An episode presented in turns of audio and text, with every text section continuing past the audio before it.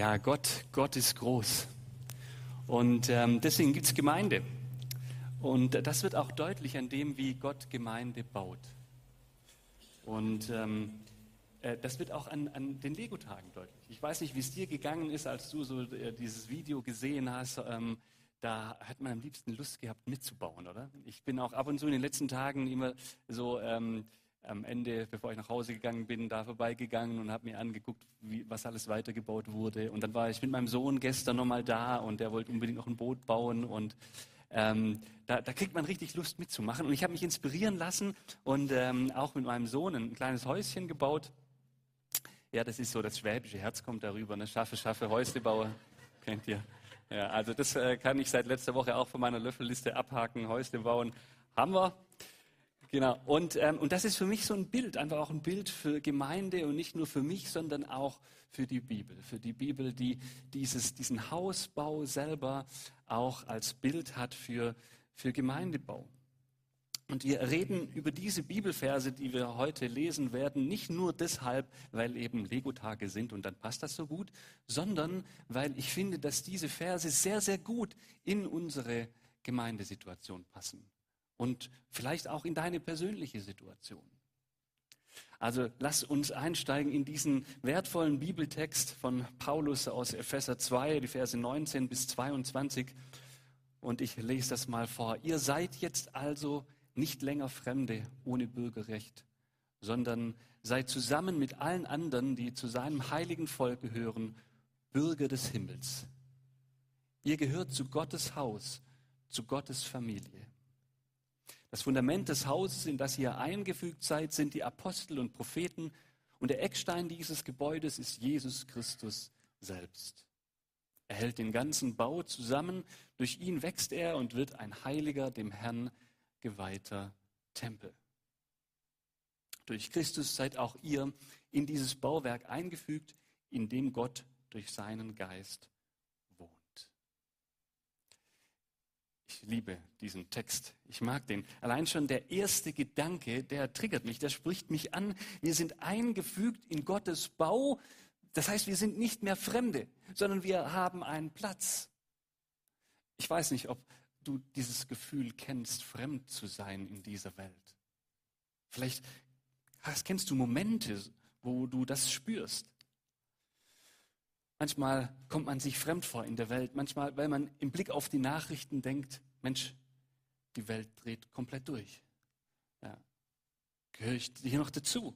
Manchmal, wenn man den berühmten Weltschmerz fühlt, ja, ein Begriff wurde von, der Begriff wurde von Jean-Paul ich glaube, so spricht man den aus, ähm, äh, zum ersten Mal so richtig bekannt. Und Weltschmerz bezeichnet ein umfängliches Gefühl der Trauer und Melancholie. Und dieses Gefühl ist dabei so groß, dass man das Leben in Frage stellt und alles nur unter diesem Schleier des Fremdseins in dieser Welt sehen kann. Manchmal fühlen wir uns in dieser Welt auch fremd, weil so viel Egoismus da ist, um uns herum. Vielleicht in der Arbeit, vielleicht in der Nachbarschaft, vielleicht auch in der Familie. Wir erleben Egoismus so viel. Und die Welt wird uns, die Welt wird uns fremd. Oder weil es so viel Lüge, so viel nebeneinander her statt wahrhaftiges Miteinander gibt. Vielleicht kommt man sich fremd vor, weil einem grundsätzliche Lebensfragen nicht mehr ja, plausibel erscheinen. Man hat keine Antwort mehr darauf, auf solche Fragen wie, woher komme ich, wer bin ich, was bin ich wert, wozu lebe ich. Und vielleicht kommt dein Fremdheitsgefühl auch von, von Leiterlebnissen oder von Enttäuschungen in dieser Welt, dass du denkst, diese Welt hat mir nicht mehr viel zu geben. Der hat mich so oft enttäuscht. Das habe ich schon öfter mal gehört, diesen Satz. Ich bin für diese Welt nicht gemacht. Manchmal auch statt Welt das SCH-Wort. Ich bin nicht gemacht dafür. Kennst du das? Vielleicht hat das Fremdheitsgefühl auch Gründe, weil Beziehungen und Freundschaften nicht so laufen, wie du es dir gerne wünschst, weil du dich einsam fühlst. So vielleicht wie die Dichterin und Novellistin Anna Ritter, die um das Jahr 1900 gelebt hat und die schrieb, allein, wie zerrissene Seiten klingen, tönt mein Lachen mir ins Ohr. und die heißen Tränen dringen bitterlich zum Aug empor. Ob ich lache oder weine. Ach, es ist ja alles eins. Leid und Lust trage ich alleine. Meine Tränen kümmern keins. Vielleicht fühlst du dich auch manchmal so, dass egal, ob du lachst oder weinst, es interessiert eh niemand. Vielleicht kannst du was anfangen mit dem Gefühl der Einsamkeit und mit diesem Fremdsein in der Welt. Jeder kennt das auf seine ganz bestimmte eigene Art und Weise, dieses Fremdsein in der Welt. Und es gibt viele Aspekte davon. Und Paulus sagt hier, ihr seid nicht länger fremd in dieser Welt. Ihr seid nicht länger fremd, weil es gibt im Himmel das Bürgerrecht. Da gehört ihr hin, da habt ihr ein Zuhause. Ihr seid nicht mehr heimatlos. Ihr habt eine Heimat. Und auch auf der Erde gibt es einen Platz für euch. Gott sagt, mein, mein Bauplan für dich als Mensch war eigentlich der, in meiner Gemeinschaft zu sein, damals im Paradies. Und der Sündenfall hat das kaputt gemacht. Und jetzt ist aber immer noch der Bauplan für dich als Mensch, die Gemeinschaft Gottes. Wir sind zu ihm hingeschaffen. Aber der Bauplan beginnt nicht erst in der Ewigkeit, wenn wir tot sind, sondern auch jetzt. Und da haben wir einen Platz, einen, sind Teil eines Hauses, Teil der Gemeinde. Als Baustein werden wir eingefügt in die Gemeinde. Dort ist euer Zuhause. In aller Schwachheit, ja, mit allen Auf und Abs, die man da erlebt, mit allen Fehlern, die Gemeinde hat, mit allen Schuld, Schuldigkeiten, die, die die Gemeinde hat, wo Gemeinde an einem schuldig wird. Aber wir haben einen Ort, wo wir nicht Fremde sein müssen, sondern wo wir echt sein können, wo wir nichts vorspielen müssen, idealerweise, sondern wo wir so sein können, wie wir sind, wo offen und ehrlich angesprochen wird, dass jeder Mensch Sünder ist, jeder Mensch Fehler ist und jeder Mensch unvollkommen ist und dass wir in unserer Unvollkommenheit und unserer Sündhaftigkeit zusammenkommen können, Gemeinschaft haben können. Was für ein traumhafter Ort das sein kann. Gemeinde, wenn das gelingt. Und deswegen wollen wir als Gemeinde auch nicht aufhören, danach zu streben, Heimat zu sein. Und Gemeinde ist jetzt nicht ein Ort, wo jeder nur passiv da ist und sagt, okay, jetzt wir mal hin, wer schenkt mir Heimat hier? Sondern Gemeinde, das sind ja wir. Wir sind ja die Bausteine. Wir sind ja selber nicht nur dafür zuständig, dass uns jemand Heimat gibt, sondern anderen auch Heimat zu geben. Und das ist Gemeinde. Und da wollen wir nicht aufhören, daran, darin zu wachsen, anderen Heimat zu geben. Und wir wollen nicht aufhören, nach Heimat zu suchen, auch wenn es manchmal schwer ist, weil wir alles Menschen sind und weil wir alle Bedürfnisse haben und alle unterschiedlich sind. Aber das ist unser Ziel und wir wollen nicht aufhören, Heimat zu sein für andere und selbst Heimat zu suchen. Und ich mache dir Mut, das zu machen, auch wenn du es vielleicht schon für dich selber aufgegeben hast und gesagt hast, Mensch, das fällt mir schwer. Heimat habe ich gesucht, aber irgendwie habe ich es nicht gefunden. Ich mach weiter. Und hab offene Augen für andere Menschen. Lade Menschen ein. Hör nicht auf, anderen Menschen zu fragen, wie es ihnen geht. Offenes Ohr haben für andere Menschen hier in der Gemeinde, sodass wir einander Heimat geben können.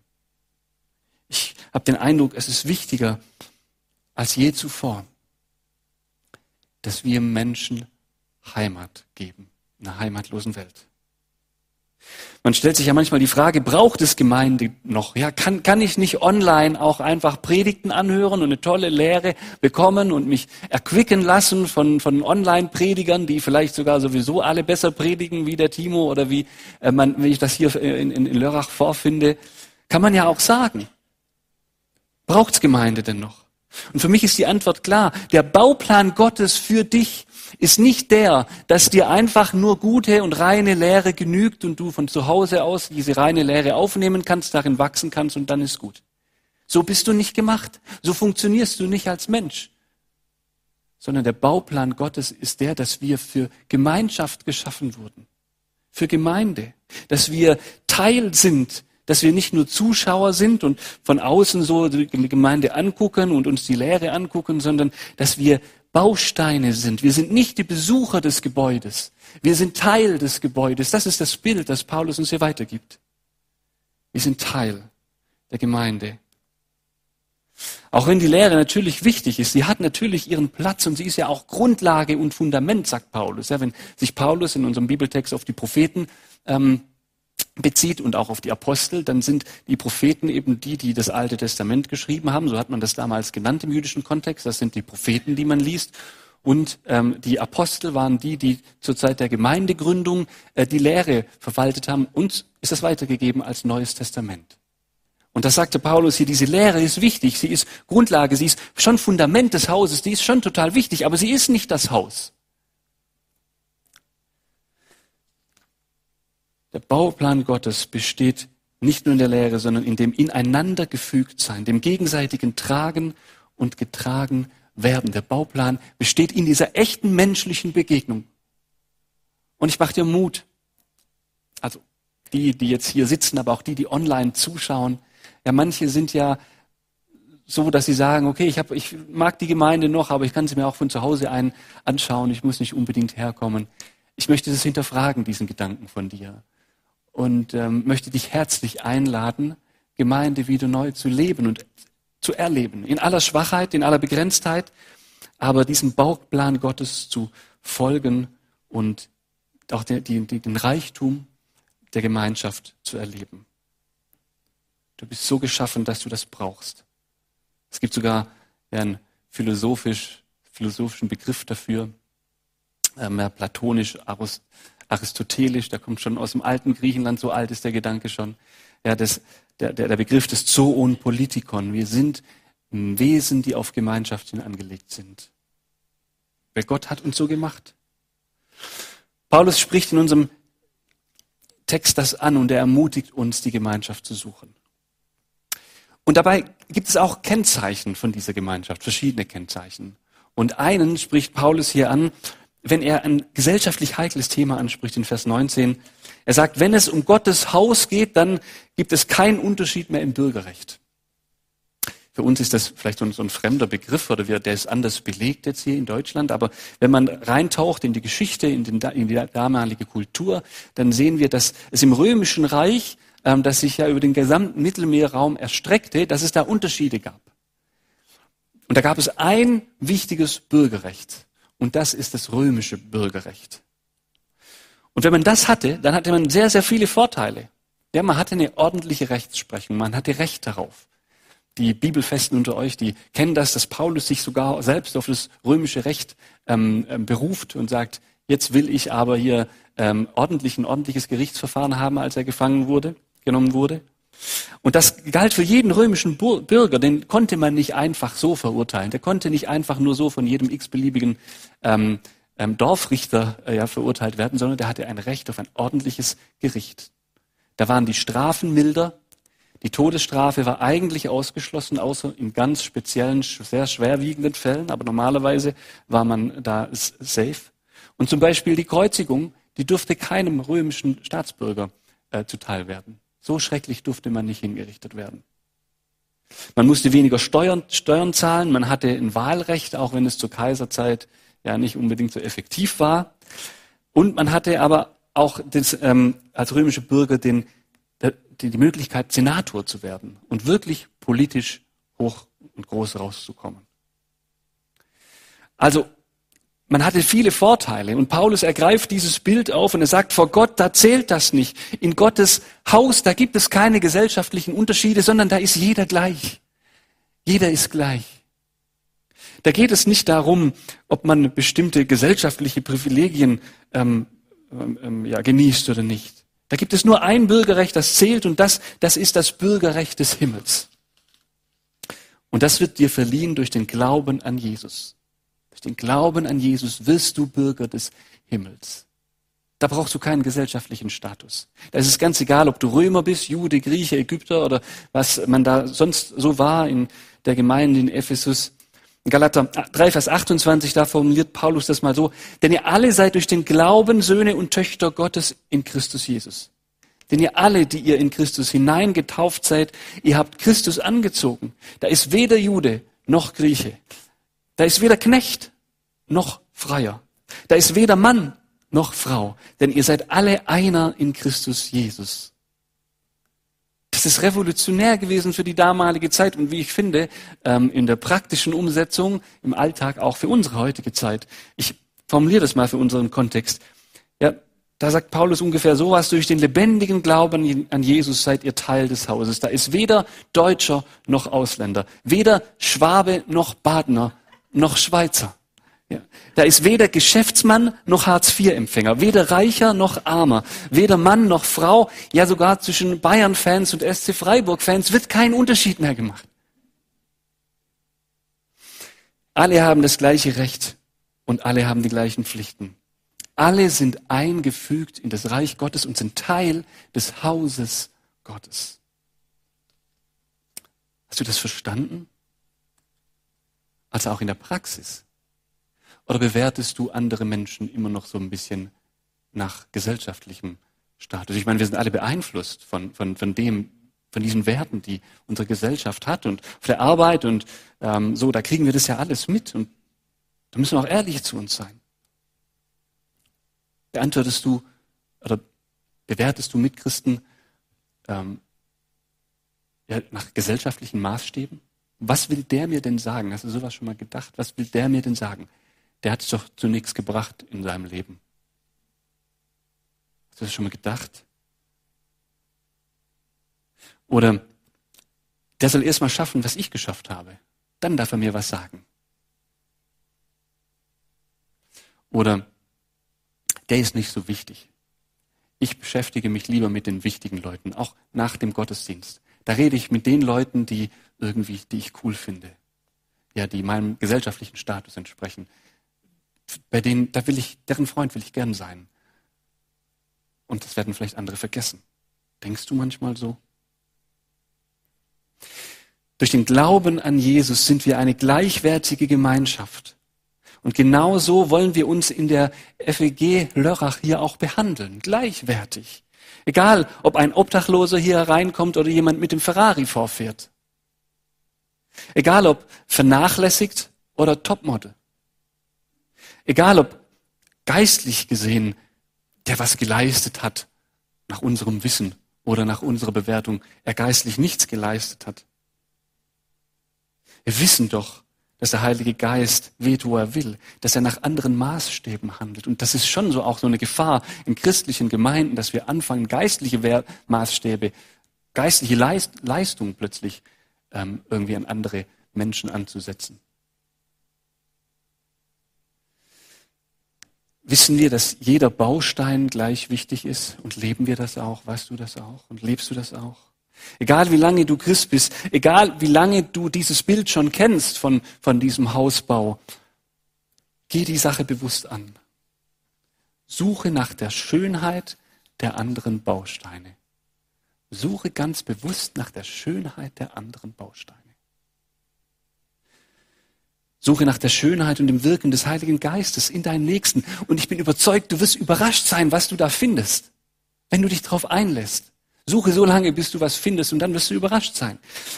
Ich habe von einem seit Kindheit fast äh, ja, arbeitsunfähigen, halbblinden Mann mehr über Glauben und Vertrauen gelernt als von den meisten Büchern, die ich gelesen habe und den meisten Pastoren und Gelehrten und Professoren, die ich gehört habe. Ich habe über Vergebung und tiefen inneren Frieden mehr bei einer Frau gelernt, die unter dem, Ma dem Charakter ihres Mannes gelitten hat über Jahre und Jahrzehnte hinweg, als von ihrem Mann, der eine hoch angesehene Person war, gesellschaftlich und auch in der Gemeinde hoch angesehen war. Ich habe bei einem evangelistischen Abend unter Obdachlosen in Hamburg mehr über Jesus gelernt von einem Mann, der die Kacke abgewischt hat auf dem Klo, die irgendein Obdachloser aus irgendwelchen Gründen da an die Wand geschmiert hat, als von dem Prediger an diesem Abend. Steht mich nicht falsch. Ich will den Dienst des Predigers nicht kleinreden, aber ich will sagen, dass er genauso ein Stein ist wie jeder andere auch. Glaubst du, dass mein Dienst heute Morgen wichtiger ist als der Dienst zum Beispiel der Techniker? Die über so lange Zeit so viel investieren, Sonntag für Sonntag und darüber hinaus, damit ihr mich hören könnt, damit man online das sehen kann, damit Licht und Ton und so alles funktioniert. Ich glaube nicht, dass mein Dienst wichtiger ist als der Dienst der Techniker heute Morgen. Ich glaube, dass das für jeden anderen Bereich auch so gilt. Für die Musiker, für den Begrüßungsdienst, für den Gebetsdienst, den Kindergottesdienst und für alle anderen Bereiche der Gemeinde. Ich glaube nicht, dass, dass mein Dienst wichtiger ist. Ich kann zum Beispiel über Gemeinschaft predigen, aber das bedeutet nicht, dass Gemeinschaft auch stattfindet und stattfinden kann. Beim Bring and Share oder bei Gemeindefesten oder bei Gemeindefreizeiten, da wird Gemeinschaft erst möglich gemacht durch die, die in der Küche stehen und das vorbereiten, die dekorieren, die Tische stellen, die, an, die uns dienen. Und so sind diese Leute manchmal mehr Leute, von denen wir über Gemeinschaft was lernen können oder von denen wir über, äh, was Gemeinschaft betrifft, profitieren, als über den, der von der predigt. Wir brauchen einander. Jeder ist gleich wichtig. Oder ein letztes Beispiel noch. Gestern habe ich die Predigt vorbereitet und parallel dazu haben Mitarbeiter hier bei den Lego-Tagen geholfen und den Kindern eine echt gute Zeit ähm, geschenkt und gute Impulse gegeben. Und Leute haben Kuchen gebacken und Essen gemacht, dass die Kinder helfen können. Glaubst du, dass die Predigtvorbereitung geistlich mehr wert ist als der Dienst an diesen Kindern? Ich glaube nicht. Ich bin überzeugt davon, dass das kein Unterschied ist. Dass die geistliche Frucht vor Gott gleich ist. Das Bild von Gemeinde als dem Bau Gottes zeigt uns, dass wir Steine sind, die erst gemeinsam zum Haus werden. Und jeder Stein ist wichtig. Und jeder Dienst in der Gemeinde ist wichtig. Und zwar gleich wichtig. Nur so sind wir ein Haus, in das es nicht reinregnet und das stehen bleibt und das nicht zusammenbricht. Jeder Stein ist gleich wichtig. Paulus hat aber noch einen wichtigen Gedanken, einen anderen wichtigen Gedanken zu dem Bauthema, ja. Weil es ja so ist, jeder Bau hat seinen Zweck. Ja, es gibt ein Wohnhaus und darin wohnt man. Es gibt eine Sporthalle und darin macht man Sport. Es gibt einen Supermarkt und darin kauft man ein und so weiter. Ja, jeder, jeder Bau, der gebaut wird, hat einen bestimmten Zweck. Ja, ansonsten ist es Geldverschwendung oder keine Ahnung, was das sonst ist, aber äh, ein Bau muss ja benutzt werden, will benutzt werden. Und so gibt es auch einen Zweck für den Bau, den Paulus hier anspricht. Es gibt einen Zweck für Gemeinde. Und wie ist dieser Zweck? Der Zweck, der wird uns weitergegeben. Epheser 20, im zweiten Teil bis 22. Der Eckstein dieses Gebäudes ist Jesus Christus selbst. Er hält den ganzen Bau zusammen. Durch ihn wächst er und wird ein heiliger, dem Herrn geweihter Tempel. Durch Christus seid auch ihr in dieses Bauwerk eingefügt, in dem Gott durch seinen Geist wohnt. Paulus stellt ganz klar, eindeutig klar, ähm, worum es in diesem Bau geht. Um Gott, der durch seinen Heiligen Geist darin wohnt. Seine Ehre ist unser Ziel. Seine Ehre ist unser Ziel. Das ist der Zweck von Gemeinde. Es geht nicht um Selbstverwirklichung, sondern darum, Gott durch seinen Geist wirken zu sehen. Wir sehen ja Gottes Geist wirken in dieser Gemeinde. Auch wir müssen nur die Augen aufmachen und unsere geistlichen Antennen ausfahren. Das können wir üben. Aber wenn wir das tun, dann sehen wir, dass der Geist Gottes hier wirkt. Wir sehen in Gemeinde, dass es Antworten auf Lebensfragen gibt, die der Geist Gottes schenkt. Wir sehen in Gemeinde, dass Menschen durch Leid geholfen wird. Durch den Geist Gottes. Wir sehen in Gemeinde, dass jeder Mensch wertvoll ist, ganz egal, wie er aussieht, wo er herkommt, wie wertvoll er sich fühlt, was er gesellschaftlich darstellt. Er ist wertvoll, weil er Mensch ist. Weil Gott hat ihn wunderbar gemacht. Und diese Schönheit erkennen wir durch den Heiligen Geist. Wir sehen in Gemeinde, in Gemeinde, dass Gott egoistische Persönlichkeiten langsam manch, meistens langsam, manchmal auch ganz schnell in Persönlichkeiten verändert, die plötzlich von sich wegschauen und den Nächsten sehen und plötzlich liebend werden. Wir sehen in Gemeinde, wie Menschen angetrieben durch den Heiligen Geist einander dienen, die nicht nur fragen, ja, was hab ich davon, wenn ich bei Bring and Share da in der Küche stehe und die anderen haben Gemeinschaft? Abgesehen davon, dass äh, mir mal jemand vom Bring and Share Team gesagt hat, die besten Gespräche finden immer in der Küche statt. Aber die eben nicht danach fragen, was habe ich davon, sondern die anderen dienen. Und das macht der Heilige Geist. Und wir sehen diese Frucht des Geistes. Wenn es Spaß macht, zu dienen, dann, dann ist das auch eine Motivation. Aber wenn wir in Zeiten unseren Dienst versehen, wo der vielleicht nicht so viel Spaß macht, dann sehen wir, wie der Heilige Geist uns dazu treibt, wie er uns darin segnet, wie er der Motor ist, wie es um die Ehre Gottes geht und eigentlich nicht um unseren Spaß. Alles, was in Gemeinde passiert, hat letztlich das eine Ziel, Gott zu ehren, weil Gott die Ehre gebührt. Weil Gemeinde soll ein Tempel sein zur Ehre Gottes. Und das wünsche ich mir auch für diese Gemeinde hier. Wir merken in Gemeinde sehr schnell, dass wir auf Gottes Hilfe angewiesen sind, weil es eben so viel menschelt. Weil wir eben aneinander geraten. Weil es Egoismus gibt. Weil wir nicht die perfekten Menschen sind, nur weil wir an Jesus glauben. Und dann merken wir, wie sehr wir Jesus brauchen, wie sehr wir den Heiligen Geist brauchen. Und wenn er die Mitte bleibt, dann gelingt das, dass wir als, als Steine mit unterschiedlichen Farben und Formen irgendwie eine Einheit geben. Und deshalb brauchen wir dieses Zentrum, Gott. Und deshalb brauchen wir diesen Mörtel, die Liebe Jesu, der uns als Eckstein zusammenhält. Ja, so sagt Paulus in unserem Predigtext. Jesus ist unser Eckstein. Er hält uns zusammen. Nur so können wir begreifen, dass es nicht um uns geht. Wir sind als Einzelne nur Steine. Aber als Gemeinde sind wir ein Tempel, der Gott wahrhaftig ehrt, in dem Gott wohnt, in dem der Heilige Geist wirkt. Gemeinde ist immer Gottes Bau, ist immer Tempel. Ihn wollen wir ehren, ihn wollen wir zum Mittelpunkt machen. Und Gemeinde verliert für mich und auch für dich als Einzelner die Kraft, wenn ich oder wenn du, wenn wir dort Dinge suchen, andere Dinge suchen, als Gott zuerst. Wenn Menschen in Gemeinde zuerst Gemeinschaft suchen, zuerst einen Ort suchen zur Selbstverwirklichung, zuerst einen Ort suchen, einen Ort suchen, an dem sie irgendwie gute Gefühle haben, zuerst einen Ort suchen, an dem es um ihr eigenes Wohlbefinden geht, dann wird Gemeinde über kurz oder lang enttäuschen. Wir werden immer Leute erleben, die uns enttäuschen und immer Situationen erleben, die uns enttäuschen. Wenn wir aber zuerst Gott darin suchen, vor allem anderen ihn ehren, in allen Herausforderungen, die es in Gemeinde gibt, dann finden wir einen heiligen Ort, einen heiligen Tempel. Dann erleben wir den auch als heiligen Tempel. Und dann entdecken wir die Kraft dieses heiligen Geistes dann erleben wir die Begegnung mit Gott. Also drei Impulse, die ich euch weitergeben will aus dieser Predigt. Erstens, du hast eine Heimat. Du bist nicht mehr fremd in dieser Welt. Du hast eine Heimat. In der Ewigkeit vollkommen, aber hier auch schon. Suche die und biete anderen die Heimat. Und das Zweite, du bist wichtig und gebraucht.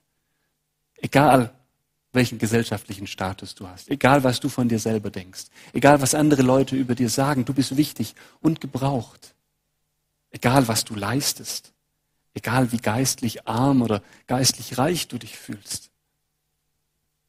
Sagt sogar Jesus mal, selig sind die geistlich Armen, denn ihrer ist das Himmelreich.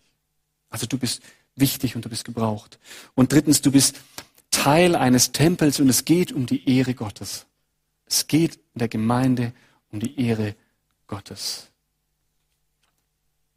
Geht es dir darum, auch in erster Linie, das andere dürfen wir auch genießen, das andere ist auch gut, aber geht es dir in erster Linie darum, Gott zu finden, ihn zu suchen, ihn zu ehren? Wir singen jetzt gleich ein Lied. Höher heißt das Lied. Das ist ein Betungslied. Und überleg dir in diesem Lied, an welchen der drei Punkte du hängen bleibst. Vielleicht weißt du es schon, vielleicht bist du in der Predigt auch schon irgendwo hängen geblieben. Aber überleg dir diesen einen Punkt und dann nutze die Zeit der Anbetung, um Gott das zu sagen, um zu beten, um ein Gebet draus zu machen. Und nach dem Lied habe ich dann ein paar ganz praktische ähm, Informationen nochmal und auch ein paar Herausforderungen für euch zu diesem Thema. Ich danke dir von ganzem Herzen, dass du Gemeinde dir ausgedacht hast und dass wir Teil davon sein dürfen. Jeder einzelne von uns darf ein Stein sein in diesem Bau, den du dir ausgedacht hast. Und wir wollen dich ehren mit unserem Leben. Wir wollen dich erleben, ja, durch deinen Geist, indem, dass wir auf dich blicken, indem, dass wir auf unser Fundament schauen, auf dein Wort und erfahren, wer wir sind und woher wir kommen, wozu wir da sind, wohin wir gehen und dass wir einander haben und aneinander wachsen und ähm, ja, dass wir einen Vorgeschmack haben auf das, wie du dir Zusammenleben gedacht hast in der ganzen Schwachheit. Aber ich danke dir, dass du die Gemeinde ausgedacht hast und dass jeder, der hier drin sitzt, Teil sein kann von, von dem Tempel, der dir die Ehre gibt. Und dir ist das wichtig, weil wir dir wichtig sind. Und dafür danke ich dir. Segne du uns dabei, dass wir immer mehr in das Bild deines Tempels hineinwachsen, das du für uns hast. Ganz konkret hier als Effige Lörrach und als einzelne Personen, die hier drin sitzen. Amen. Der Herr segne dich und behüte dich. Der Herr lasse sein Angesicht leuchten über dir und sei dir gnädig. Der Herr hebe sein Angesicht auf dich und schenke dir seinen Frieden. So segne dich der dreieine Gott, der Vater, der Sohn und der Heilige Geist. Amen.